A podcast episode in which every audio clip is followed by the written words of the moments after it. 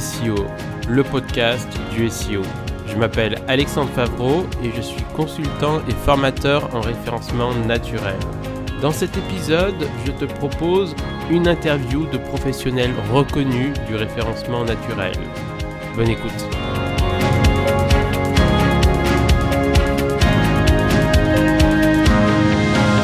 Bonjour Daniel Rock, bienvenue dans mon podcast euh, Guide SEO. Merci d'avoir accepté cette interview. Eh ben, bonjour à tous et merci pour l'invitation. C'est avec euh, grand plaisir que je suis là. Donc, je vais te poser un certain nombre de questions euh, sur le référencement naturel. Comme tu es assez connu dans le milieu du, du SEO et j'interviewe plein de professionnels reconnus dans le SEO. D'ailleurs, j'ai ton livre notamment qui est axé sur le WordPress et on va beaucoup parler de WordPress dans cet épisode de, podcast. Et justement, pour commencer, hein, quelque chose d'assez basique, est-ce que tu peux te présenter ce que tu fais, ce que tu fais dans le SEO, etc. Avec grand plaisir. Donc, bah, je m'appelle Daniel Rock. Euh, je suis le gérant et le créateur de l'agence SOMix. Donc, on est une agence qui est spécialisée dans le référencement naturel et sur WordPress. On a la double euh, casquette. Euh, moi, je travaille dans le web depuis 2008, à la base en tant que responsable web marketing d'un site e-commerce. Et puis de fil en aiguille, à l'époque, on m'avait donné un petit WordPress euh, parce qu'il y avait un, petit réseau de sites euh, de, de blogs pour appuyer l'e-commerce. Et donc c'est là où j'ai testé un peu la, bête. Et c'est là où voilà, je me suis beaucoup intéressé à WordPress et à ce qu'on pouvait en faire en référencement naturel. Et donc de fil en aiguille, bah, j'ai pu décortiquer ça en long, large, en travers. Euh, j'ai eu la chance d'être approché par Olivier Andrieux à l'époque, qui voulait faire justement un article sur le référencement naturel et WordPress. Donc j'ai fait mon premier article pour l'utilisateur réacteur, l'utilisateur professionnel d'abondance. Et puis, bah, c'est là où tout, tout a commencé. Jusqu'après, j'ai fait ma première conférence, euh, j'ai fait de plus en plus d'articles sur mon propre site. Et donc, ce qui fait qu'aujourd'hui, là, maintenant, 2022, j'ai vraiment une, j'ai plusieurs casquettes, en fait. Je suis à la fois développeur WordPress, je suis à la fois consultant SEO. Et après, j'ai une, autre casquette un peu plus euh, communication, marketing, etc. À la fois pour SEOMix, mais aussi pour l'extension SEO Key qu'on a lancée il y a un peu plus d'un mois. Euh, donc, une extension de référencement naturel concurrente à celle de Yoast. D'accord, ok. Il y a pas mal de choses. Et euh, dans cette interview, on va beaucoup parler du SEO sur WordPress, parce qu'il y a beaucoup d'entreprises qui sont sur WordPress. On en parlera peut-être plus en détail ce que tu penses de WordPress, j'imagine du bien, et du SEO aussi. Est-ce que tu peux justement me parler un peu plus en détail de pourquoi tu t'es axé sur du WordPress et qu'est-ce que tu fais euh, plus précisément sur le WordPress? J'avais parlé du livre que j'ai lu et qui est vraiment bien très bien, que tu fais, mais voilà, pourquoi du WordPress? Alors pourquoi WordPress? Euh, À l'époque, donc en 2008, euh, c'est un peu par hasard. C'est que vraiment, quand j'ai repris le poste de, responsable web marketing du, site e-commerce qui s'appelait Bien Bio à l'époque, ils avaient déjà des sites WordPress. Donc en fait, euh, pas la force des choses, il a fallu que je me forme dessus. à l'époque, pas du tout sur la partie développement, à la base, comme n'importe qui. Hein. comment est-ce que j'administre des contenus, comment je paramètre mon WordPress, etc. Donc je me suis mis un petit peu dedans. J'ai assez vite rencontré la communauté WordPress, surtout la communauté francophone qui est assez ouverte et qui permet de beaucoup échanger. C'est là où je me suis rendu compte qu'il y a une vraie communauté à la fois nationale et internationale sur ce CMS-là. Et à l'époque, la part de marché de WordPress était entre guillemets faible. Euh, de mémoire, c'était à peine 20% de, de, part de marché mondial. Aujourd'hui, on doit être à 43%, quelque chose comme ça. Donc, j'ai, on va dire, on a misé sur le bon cheval à l'époque. Mais voilà, c'est pour ça en fait que je me suis mis dessus. Puis bah, après, par la force des choses, quand on utilise un outil et qu'on veut vraiment faire les choses bien, puisqu'à la base, à l'époque, j'avais plutôt une casquette web marketing et référencement naturel. Bah, c'est là où en fait, je me suis rendu compte, bah tiens, ça c'est bizarre sur WordPress, euh, je peux pas l'optimiser comme je veux. Tiens, ça, comment est-ce que je fais pour que, je sais pas moi, des choses très bêtes, hein, mais euh, comment je corrige ma 404, euh, comment je corrige mon balisage chaîne, voilà, des choses techniques. Et donc c'est là où j'ai mis les mains dedans. Et je me suis donc formé après, au fur et à mesure, année après année, au développement WordPress, euh, puisqu'on est obligé de mettre les mains dedans tôt ou tard pour vraiment faire ce qu'on veut. Ok. Et justement, sur WordPress, qu'est-ce que tu peux dire sur les avantages et les inconvénients euh, au niveau du référencement naturel de faire du site WordPress? Alors, les avantages inconvénients. On va commencer par les avantages. Euh, d'abord, c'est que, surtout aujourd'hui en 2022, pour bien se référencer, il faut, essayer de, répondre le mieux possible à l'intention de recherche. Le gros avantage de WordPress par rapport à ça, c'est qu'il existe une pléthore d'extensions gratuites ou payantes qui vont vous permettre d'ajouter plein de types de fonctionnalités différentes en fonction de vos besoins et des besoins de vos propres clients. Et ce qui va permettre de créer des, contenus sur mesure. Dans certains secteurs d'activité, on a besoin, par exemple, de beaucoup de contenu images, beaucoup de contenu vidéo. Dans d'autres, il va falloir qu'on ait des, euh, je sais pas moi, des simulateurs en ligne, des choses avec des systèmes de téléchargement de ressources, d'autres avec un système de foire aux questions. Enfin voilà, on peut imaginer plein de choses. Et donc, le premier avantage de WordPress, c'est ça, c'est qu'avec quelques extensions, en quelques clics, on va rajouter toutes les fonctionnalités dont on a besoin. Il faut savoir que WordPress de base, juste WordPress sans aucune extension, il y a déjà pas mal de choses qui permettent de faire toute la partie gestion de contenu. Il va lui manquer cependant les fonctionnalités SEO de base, pouvoir modifier la balise title, la métadescription, voilà, des choses très basiques en SEO. Et heureusement, il y a plein d'extensions qui existent pour ça. Là encore, des gratuites et des payantes. Mais on va dire que le gros, gros avantage de WordPress, c'est ça, c'est que c'est extrêmement extensible. On peut vraiment faire ce qu'on veut avec. Et surtout, quand on commence à creuser en termes de développement, là, on se rend compte qu'on peut vraiment s'amuser en tant que référenceur et qu'on peut vraiment aller URL par URL, créer un contenu 100% personnalisé par rapport à la requête que tu as plainte à l'autre, répondre à son besoin et donc de, de fil en aiguille, euh, plaire à Google derrière. Donc ça, c'est le premier gros avantage. Le deuxième gros avantage, c'est que honnêtement, c'est un CMS qui se prend facilement en main. Alors même s'il y a encore plein de choses qui pourraient être améliorées dans l'interface, mais on prend quelqu'un qui n'est pas très euh, à l'aise avec l'outil informatique, il va mieux s'en sortir avec un WordPress qu'il va s'en sortir avec un Joomla, avec un Drupal ou ce genre d'autres CMS qui sont un peu plus, euh, qui sont pas mauvais, mais où l'interface est un peu plus complexe à appréhender, en tout cas au départ. Euh, donc ça, c'est des gros avantages. Troisième avantage, c'est qu'il y a pour les développeurs plein d'API, plein de systèmes qui permettent de greffer WordPress plein d'autres choses. Euh, on peut créer ses propres API, faire communiquer WordPress avec d'autres CMS sur d'autres outils. Nous, par exemple, pour certains clients, on va les scraper de la donnée pour aller enrichir automatiquement certaines pages. Alors, scraper proprement, euh, j'entends bien. Mais voilà, on peut imaginer plein de choses. On peut se connecter avec des API aussi publics pour aller récupérer de la donnée et l'afficher directement dans ses contenus. Donc, c'est des avantages qui sont énormes. Par contre, les gros, gros inconvénients pour les référenceurs, et on s'arrache un peu la tête pour certains clients, c'est que comme c'est extrêmement extensible, on peut en quelques clics ajouter des extensions, on peut aussi faire n'importe quoi. Et malheureusement, en fonction des extensions qu'on utilise, du thème qu'on utilise et du paramétrage de tout ça, euh, bah, on peut avoir un effet catastrophique sur le référencement naturel, créer plein de pages en erreur, euh, rendre le contenu compliqué à indexer pour Google, créer des contenus qui sont pauvres en, termes de qualité. Donc c'est à la fois un énorme avantage, un énorme inconvénient. C'est voilà, c'est euh, on va dire ça le principal inconvénient, c'est que comme c'est facile à utiliser, bah, les gens peuvent malheureusement aussi faire n'importe quoi derrière.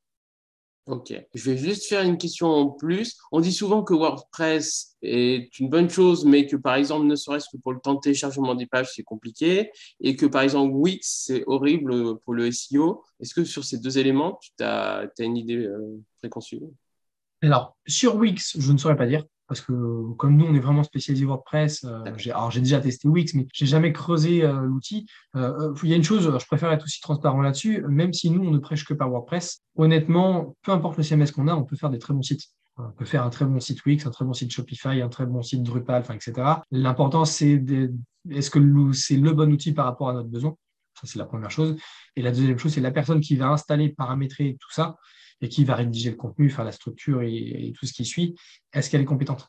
Euh, On peut faire des sites WordPress exceptionnels en termes de SEO et on peut faire des sites WordPress catastrophiques. Donc, c'est sur cette partie-là, voilà. Sur les autres CMS, je ne peux pas me prononcer pourrais pas dire. Puis en plus, ils évoluent. Donc après, en plus, depuis mon dernier test, ça a pu changer. Donc là-dessus, euh, je pourrais pas euh, affirmer ou, euh, ou affirmer cette, phrase sur, sur on, on parle de WordPress. donc là, tu as évoqué le temps de chargement qui pouvait être compliqué. Après, on pourrait prendre plein de sujets. Ça revient à ce que j'ai dit tout à l'heure, c'est qu'une notion de compétence. Parce qu'en fait, un site WordPress, on peut faire un site WordPress qui charge en 0,5 secondes, il n'y a aucun souci là-dessus. Mais il faut faire les bons choix, il faut prendre le bon thème, il faut prendre les bonnes extensions, faire le bon paramétrage, avoir un bon hébergement. Donc, c'est pas WordPress qui est mal adapté, c'est qu'après, on fait un peu n'importe quoi. Et il faut savoir aussi euh, une petite chose pour comprendre un peu comment ça, la complexité euh, de WordPress. Alors, nous, on le sait, vu qu'on développe notre propre extension SEO qui pour référencement, mais grosso modo, quand on développe une extension, peu importe ce qu'elle fait, on peut la développer et se dire, bah, tiens, c'est bien, ça marche. Et puis, notre extension avec un autre type d'hébergement, ou notre extension avec une autre extension, ou notre extension avec un thème particulier, bah, ça provoque un bug ou un ralentissement parce qu'elles n'ont pas été conçues pour travailler ensemble. Eh Et, très souvent, c'est ça en fait, c'est que, euh, on va dire, dans allez, au moins la moitié des cas de sites WordPress qui sont lents à charger, c'est qu'il y a un plugin euh, ou le thème qui n'a pas été optimisé. Et il y en a un seul qui fait que tout l'ensemble va ramer. Euh, alors qu'il aurait fallu voilà, juste optimiser un peu le code ou faire en sorte que deux extensions travaillent un peu mieux ensemble. Ok. Est-ce que tu pourrais parler de quelques erreurs, pas toutes les erreurs parce que ça prendra du temps, ou des problématiques liées à WordPress et toujours liées au référencement naturel? Alors, la première, c'est euh, la, problématique des thèmes. Parce qu'en fait, euh, même si on parle beaucoup des extensions, euh, c'est le thème de WordPress qui va gérer l'affichage pour l'utilisateur et pour Google. C'est lui qui va décider de à quoi va ressembler votre site. Et donc, c'est ce que Google va crawler et indexer. Google, quand il arrive sur n'importe quelle page WordPress, c'est le thème qui a décidé que je ne sais pas moi, dans un article ou sur la page d'accueil, ça s'affichait de telle ou telle façon. Donc les thèmes, leur problématique, et une des problématiques les plus récurrentes, c'est que la plupart des développeurs de thèmes peuvent être de très bons développeurs, mais n'ont pas la compétence SEO. Oui. Donc, ce qui fait qu'en termes de structuration du code, euh, eh ben, ils vont faire un peu n'importe quoi. On peut avoir, par exemple, un très mauvais balisage à chaîne. On peut avoir un très mauvais maillage interne. Ça, c'est un classique où euh, mon thème va faire des liens un peu n'importe comment, un peu partout, euh, sans qu'on le veuille. Donc, ça, c'est des choses extrêmement, extrêmement récurrentes. donc, ça, c'est un des principaux problèmes. Un des autres problèmes qui arrivent très souvent et qui, malheureusement, doit être compris pensé par une extension SEO, c'est ce qu'on appelle les post-types. Alors, j'explique juste rapidement. Mais WordPress, en fait, quand vous l'installez, par défaut, vous allez avoir deux, ce qu'on appelle, les post-types, des types de contenu. Et par défaut, vous avez des articles et des pages. Et en fait, vos extensions ou votre thème peut rajouter autant de post-types qu'il veut. Euh, par exemple, nous, sur notre propre site, SEO Mix, on va avoir un post-type euh, client, on a un post-type témoignage, ce qui nous permet de gérer le contenu plus facilement. Et le problème de ça, c'est qu'il y a plein d'extensions qui créent leur propre type de contenu, parce qu'elles en ont besoin pour plein de raisons, mais elles ne font pas trop attention au SEO. Je vais prendre un exemple. On utilise, nous, à l'agence, une extension pour faire de l'emailing qui s'appelle MailPoet, une très bonne extension. Et MailPoet, pour fonctionner, va créer un nouveau type de contenu, newsletter.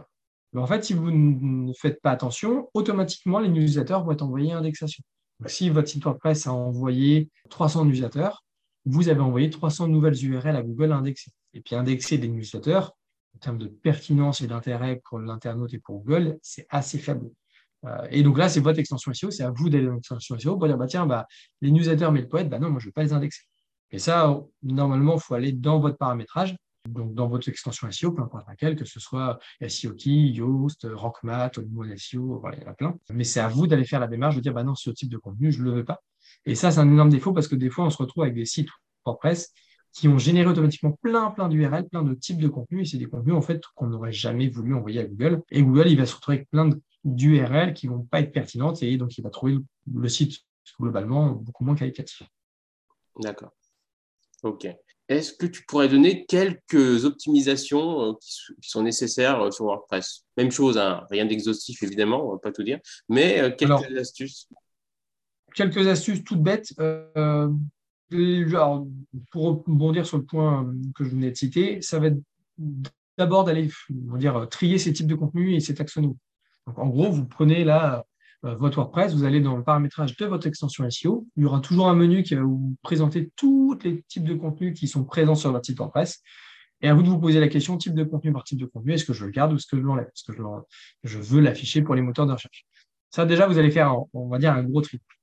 La deuxième étape, c'est plutôt euh, une partie gestion de contenu, c'est-à-dire euh, vous, quand vous allez rédiger des articles, euh, vous allez les catégoriser, vous allez avoir créé votre menu.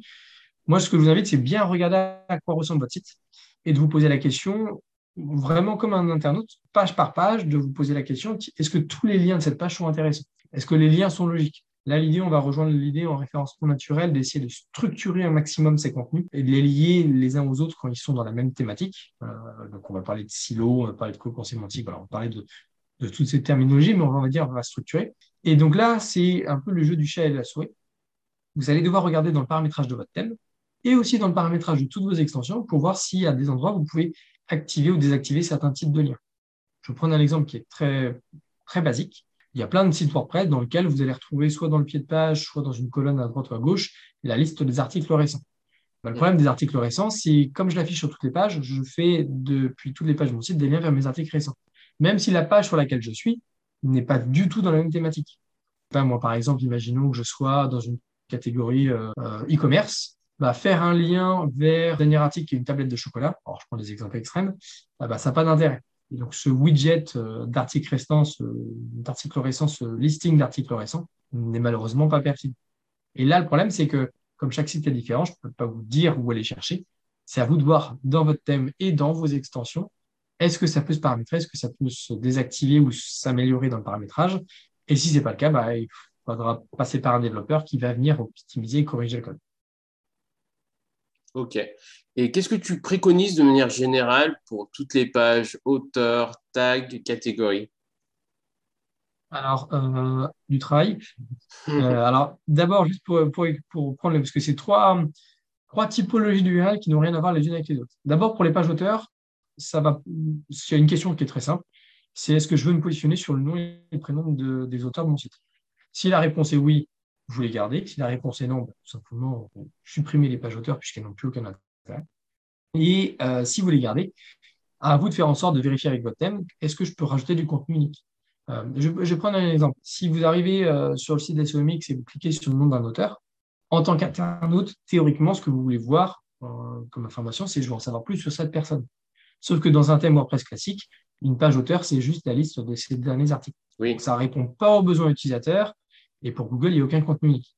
Donc ça veut dire que si je garde mes pages auteurs, il bah, faut que je vois dans mon thème comment est-ce que je peux faire pour rajouter une présentation, euh, une galerie d'images, des vidéos, voilà, que sais-je, mais en tout cas, vraiment présenter l'auteur. Ça, c'est le premier point. Juste petit aparté rapide, je conseille quand même, si possible, de les garder, ne serait-ce que pour ce qu'on appelle les critères EAT. Donc, juste pour expliquer pour ceux qui ne savent pas ce que c'est, ça va être des critères où Google va essayer de juger la crédibilité d'un site, son autorité, sa pertinence, euh, sa reconnaissance dans son secteur d'activité et avoir des pages d'auteur qui sont bien rédigées et complètes, c'est un plus pour ce type de critères. Donc, si possible, essayez quand même de les garder. Pour l'autre question, donc les catégories les tags, pour expliquer aussi ce que c'est dans WordPress, tout à l'heure, je vous ai parlé des post-it, donc mes types de contenu, donc mes articles et mes pages. Et en fait, les types de contenu de WordPress peuvent être classés, peuvent être rangés dans ce qu'on appelle les taxonomies. Et les catégories les étiquettes de WordPress sont des taxonomies. Là encore, gardez en tête que vous pouvez aussi en créer autant que vous voulez. Je peux créer euh, plein d'autres taxonomies parce que j'ai besoin de ranger différemment mes différentes publications. Et une fois que hum, vous avez décidé euh, quelle taxonomie vous gardez ou pas, bah, ça va être le même problème que ma page auteur. C'est-à-dire que si j'ai des catégories ou si j'utilise des étiquettes, il faut que moi, je puisse créer du contenu sur mesure dans ces pages-là. Parce que là encore, dans WordPress, une taxonomie n'est qu'un listing de contenu si vous installez WordPress, que vous rédigez des articles et que vous les rangez dans des catégories, vos catégories, quand vous allez dessus, c'est juste la liste des articles présents dans cette catégorie. Et là encore, c'est le même problème. Je n'ai pas de contenu unique, je ne réponds pas aux besoins de l'internaute, et ainsi de suite. Euh, donc nous, ce qu'on essaie de faire, par exemple, à l'agence, c'est de se dire que quand j'ai une catégorie, bah, je ne vais pas juste lister des contenus. Je vais essayer d'étoffer au maximum euh, cette page-là pour répondre aux besoins utilisateurs. Euh, pour regarder, par exemple, la catégorie WordPress sur SOMX, c'est une catégorie. Et pourtant, c'est un vrai contenu unique. On présente bah, c'est quoi WordPress, comment ça fonctionne, euh, un bouton pour télécharger la dernière version, euh, quelle est la version de PHP minimum pour le faire fonctionner, des liens vers les tutoriels principaux, etc., etc. Donc l'idée, c'est d'avoir la même démarche sur votre site. Bah, si vous avez ajouté une catégorie, est-ce que moi, dans ma catégorie, je peux ajouter du contenu qui est pertinent pour l'internaute et donc pertinent pour le moteur de recherche Ok. Est-ce que tu aurais d'autres optimisations que tu souhaites parler sur le WordPress Après, il y a des optimisations qui ont un impact plus restreint sur le référencement naturel, euh, mais qui vont avoir un impact sur l'utilisateur. Des choses très basiques, hein, mais euh, si vous avez un WordPress, faites en sorte qu'il ait un bon temps de chargement. Euh, c'est un impact. Alors, D'après Google, il y a un impact sur le temps de chat, le référencement naturel. nous, honnêtement, dans nos tests, l'impact est vraiment minime euh, sur les, positions réelles. Par contre, d'un point de vue conversion, c'est énorme. Et gardez bien en tête que le référencement naturel n'est qu'un moyen de parvenir à vos fins. C'est n'est pas une fin en soi. Le but du jeu, c'est qu'une fois que l'internaute est chez vous, bah, c'est qu'il achète, c'est qu'il s'abonne, c'est qu'il crée un compte, euh, c'est qu'il suit vos nouveaux réseaux sociaux, vos newsletters. Enfin voilà, il y a plein d'objectifs derrière. Et donc là, le temps de chargement, il va avoir un impact qui est crucial euh, parce que plus vos pages vont être rapides, mieux ce sera. Donc dans WordPress, euh, ça c'est un premier petit conseil. Et pour ça, le plus simple, c'est vous installer une extension de cache. D'ailleurs, c'est impératif, hein, notez-le. Euh, si vous avez un WordPress, vous avez forcément une extension de cache parce que sinon, WordPress sera toujours trop lent. Euh, et nous, on conseille toujours à l'agence euh, WP Rocket qui est une très bonne extension là-dessus, qui est une extension payante, mais euh, qui fait extrêmement bien le job. Je confirme. Ensuite, deuxième conseil, très basique aussi en 2022, enfin, on ne devrait plus le dire, mais ça paraît basique, faites en sorte que votre site soit en HTTPS. Deuxième, troisième conseil, faites en sorte que votre site soit responsive.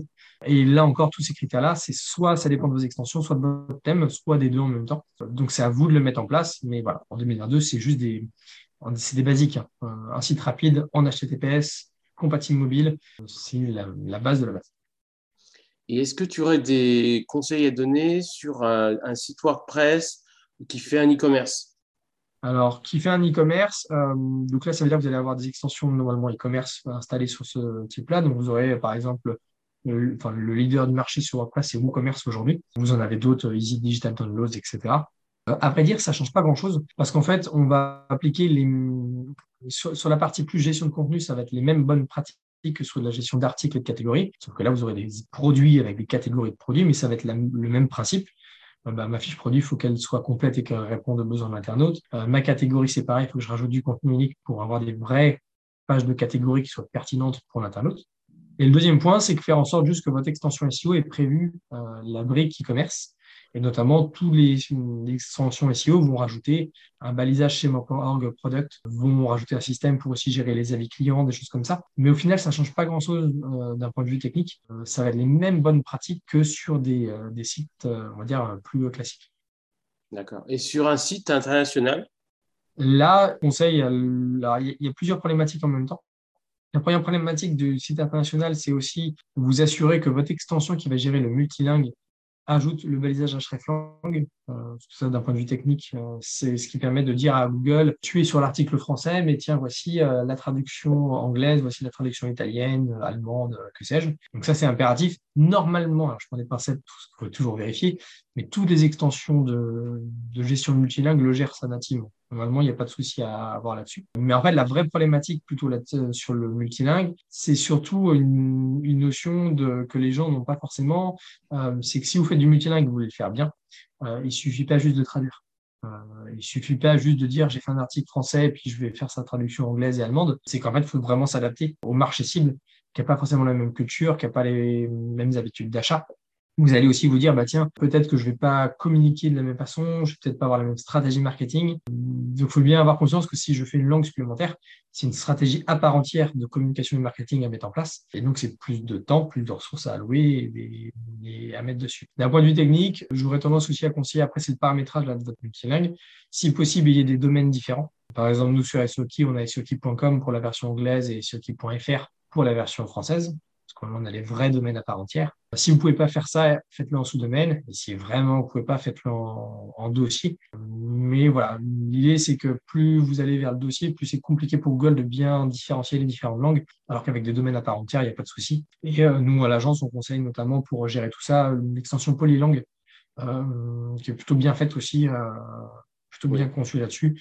On a eu des déboires avec d'autres extensions, des fois plus connues dans le multilingue. Euh, bah, justement, j'ai une question liée à ça. Euh, souvent, avec du WordPress, c'est important, c'est les extensions, trouver la bonne extension, etc. Est-ce que tu aurais justement des extensions, des plugins à préconiser liés au référencement naturel D'abord, il vous faut une extension SEO. Alors là, je vais prêcher pour ma paroisse, je vais vous dire euh, de passer sur SEOKey, notre extension référencement naturel. Bien sûr. Euh, puisque, euh, alors, juste pour expliquer un peu le marché aujourd'hui, donc il y a plein d'extensions qui existent. Donc nous qui avons lancé la note il y a peu de temps, mais les mastodontes comme Yoast qui sont rendus à je sais pas combien de millions d'installations actives. Derrière, vous avez RankMath, All-in-One SEO, The SEO Framework, Squarely SEO, voilà, il y en a plein. mais déjà de base, il faut avoir conscience que toutes les extensions là, que j'ai citées, y compris la nôtre, vont vous ajouter ont la même base commune, c'est-à-dire qu'elles vont vous permettre d'avoir la gestion des éléments basiques du SEO.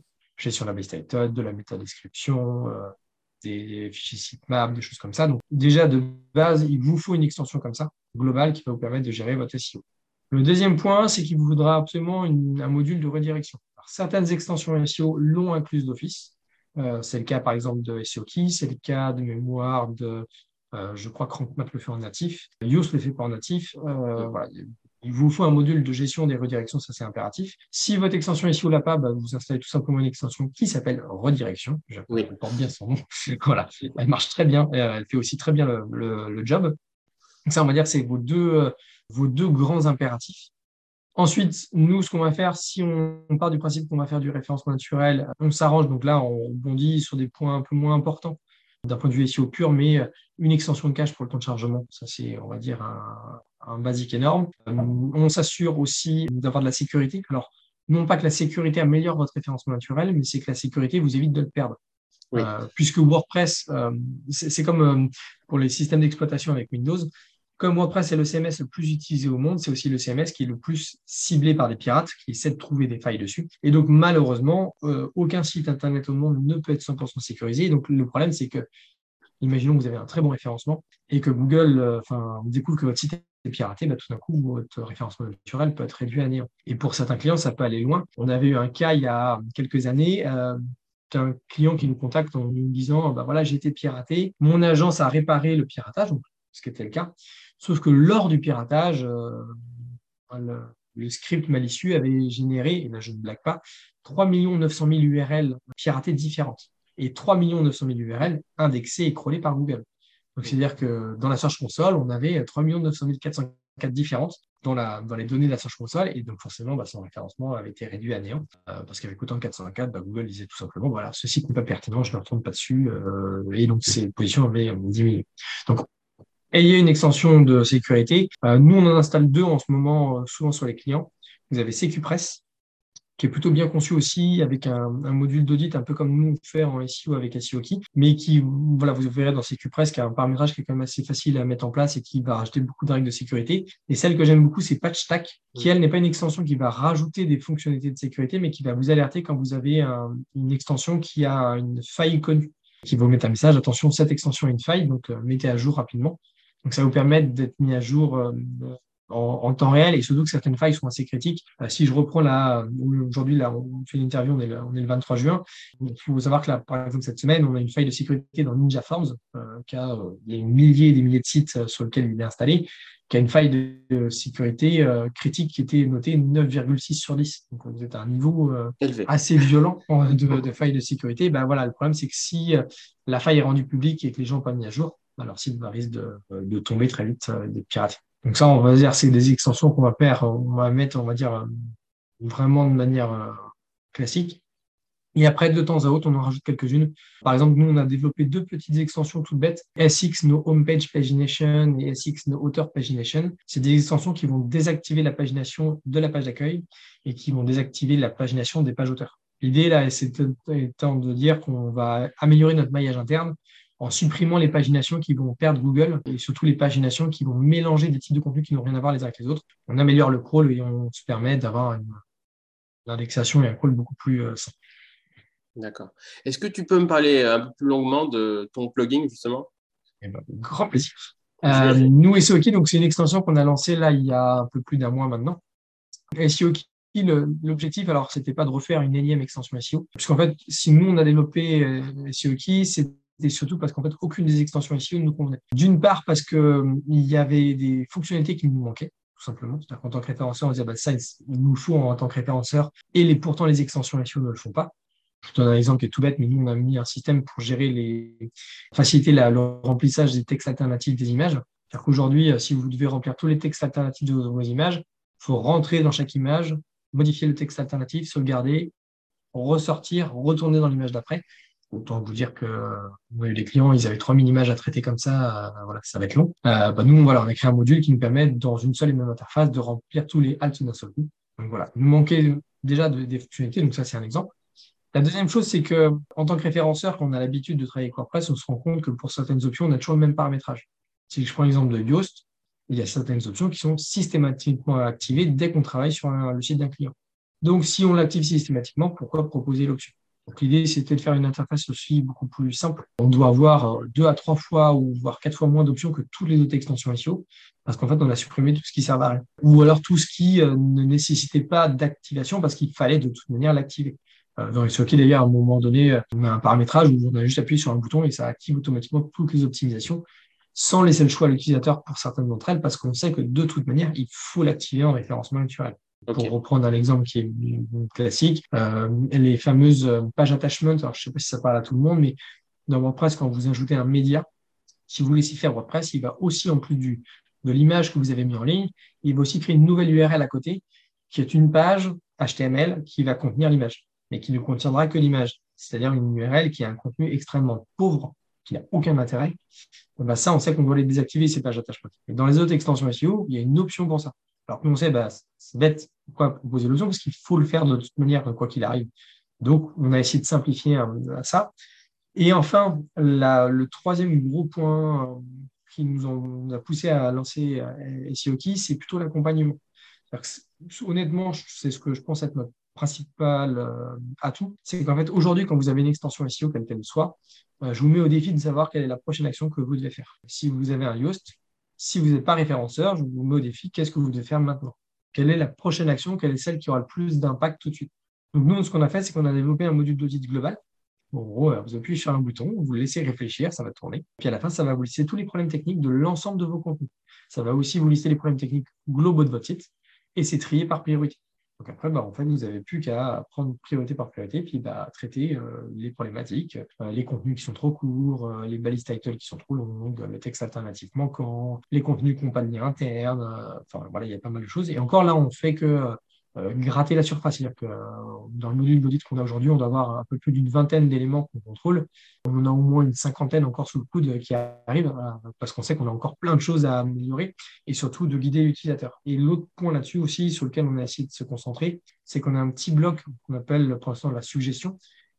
C'est que l'idée, c'est pas se concentrer juste sur des points techniques, ce que font toutes les extensions SEO. C'est-à-dire qu'aujourd'hui, vous prenez un Yoast et vous rédigez un article, Yoast va vous donner une petite pastille euh, rouge, orange, verte, un, peu comme ce qu'on fait dans une partie. Mais le problème, c'est que des fois, vous avez des articles qui ne respectent pas un point technique et pourtant qui vont se positionner très bien. C'est-à-dire qu'ils vont être présents euh, dans Google, qui vont être top 1 ou top 3. Euh, donc l'idée, c'est plutôt de se dire en fait que on vous, on vous dit pour chaque contenu, qu'est-ce que vous devez faire? Il y a des contenus, vous êtes déjà promis, bah, même s'il y a un ou deux petits points techniques à corriger, bah, on va vous dire, ne bah, touchez pas l'article. Vous êtes déjà premier, donc euh, vous risquez de casser tout. Ou à l'inverse, on va vous dire d'attendre. Vous avez mis à jour votre article il y a deux jours, et ben, on va vous dire attendez, attendez que Google prenne en compte vos modifications. Revenez dans sept jours et dans sept jours, on regardera à nouveau votre positionnement et vous dire si oui ou non vous devez encore euh, faire des modifications. Donc c'est vraiment le, point principal des SEO pour, pour finir dessus. C'est vraiment ça, c'est guider l'utilisateur lui indiquer ce qu'il doit faire en SEO pour pouvoir améliorer sa visibilité dans les moteurs de recherche. D'accord. On va arriver au bout de l'interview. Est-ce que tu aurais d'autres choses, euh, un petit élément final à te donner à ceux qui nous écoutent? Bah, si, le référencement naturel vous intéresse et si WordPress vous intéresse et si les deux en même temps vous intéressent, euh, moi ce que je vous invite le plus, c'est d'essayer de, euh, de, faire de la veille, de ne pas hésiter à rentrer dans les différentes communautés, soit la communauté SEO, soit la communauté WordPress, parce qu'honnêtement, c'est là où on apprend le plus. C'est-à-dire qu'aujourd'hui, si euh, j'ai euh, des compétences en SEO et sur WordPress aussi, c'est parce que justement, j'ai appris euh, auprès d'autres personnes de la communauté. Parce que c'est des communautés qui sont assez ouvertes, sur lesquelles vous pouvez demander de l'aide, vous pouvez poser des questions, vous-même pouvez aider d'autres personnes. Et c'est comme ça que vous allez vous améliorer au quotidien. Et une dernière chose que je pourrais dire là-dessus, tester en fait. si je prends l'exemple de, des questions là, sur lesquelles on a échangé pendant l'interview, on, disait tiens, quelles sont les extensions installer, euh, qu'est-ce qu'il faut faire ou quoi faire. En fait, c'est en testant qu'on apprend. Et qu'on va se rendre compte, bah, tiens, j'ai fait ça, ou sur ce site, j'ai telle extension ou tel paramétrage, euh, bah, tiens, ça marche, ça marche pas, ou j'ai fait telle modification dans mon contenu, euh, ça améliore le positionnement, ça fait rien, ça le réduit. Voilà, n'hésitez pas à tester, tester, tester, parce que c'est comme ça qu'on apprend le métier. Et puis c'est aussi comme ça qu'on s'amuse, hein, qu'on se des tests, qu'on se rend compte de ce qui marche, ce qui ne marche pas, et puis ce qu'on doit améliorer, ce qu'on doit apprendre. Bah, merci Daniel Rock pour cette interview. Et ben, euh, merci à vous de m'avoir écouté et puis à très bientôt.